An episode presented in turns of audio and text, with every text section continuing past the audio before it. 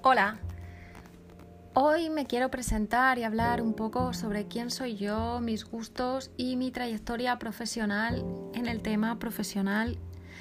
Y deciros que, bueno, me llamo Marina Martín de la Cruz, he gestionado equipos desde hace muchísimos años y desde que era muy joven y casi siempre han sido equipos grandes eh, y me ha gustado llevarlos y conducirlos, formarlos y enseñarlos y ojalá hubiera tenido un sitio donde explicar todas estas vivencias, ¿no? Como ahora en podcast y mis experiencias con los trabajadores.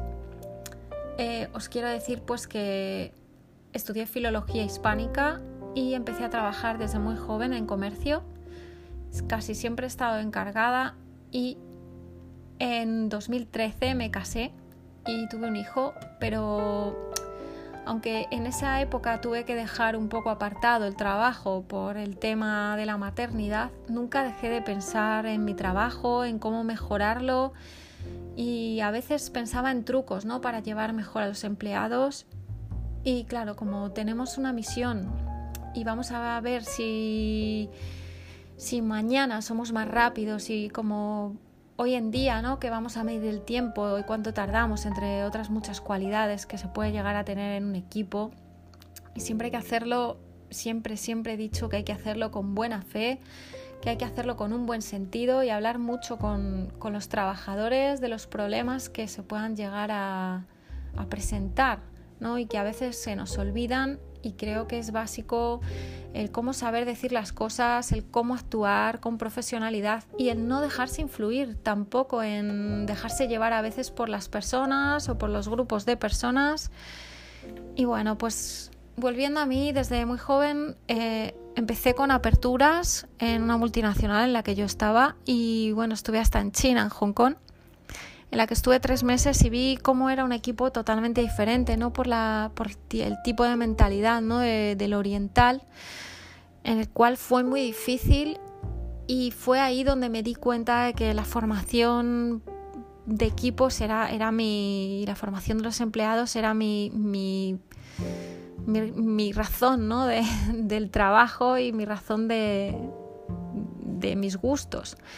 Eh, también estuve en Soria, bueno, estuve en muchos sitios formando a trabajadores y explicándoles en cómo tenían que hacer su trabajo y también aprendí mucho de ellos y aprendí a que a veces explicas cosas y después dicen que no las has explicado.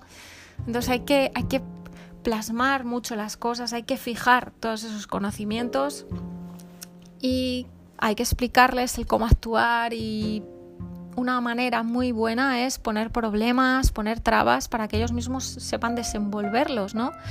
En estas cuestiones y al final pues también animarles a que no cuando algo falla, cuando no, no estamos alcanzando un objetivo, que no se desanimen, sino intentar animar siempre y que lo intentéis siempre con, con el la próxima vez será, bueno, ya sabemos en qué cojeamos, ya sabemos cómo mejorar y, la próxima vez lo vamos a hacer muchísimo mejor.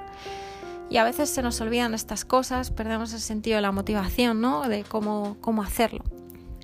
Y bueno, pues mm, siempre he pensado que mi diferencia es el no ser un jefe, el ser un líder y el intentar dar ejemplo siempre, el intentar ser lo que tú quieras el espejo que tú quieras que se refleje y bueno, pues, pues ser una cabeza ¿no? que lleva al equipo y que arrastra. Y ese es el motivo de lo que me ha llevado a crear este post. Muchas gracias, un saludo y espero que tengáis, estéis teniendo un gran día.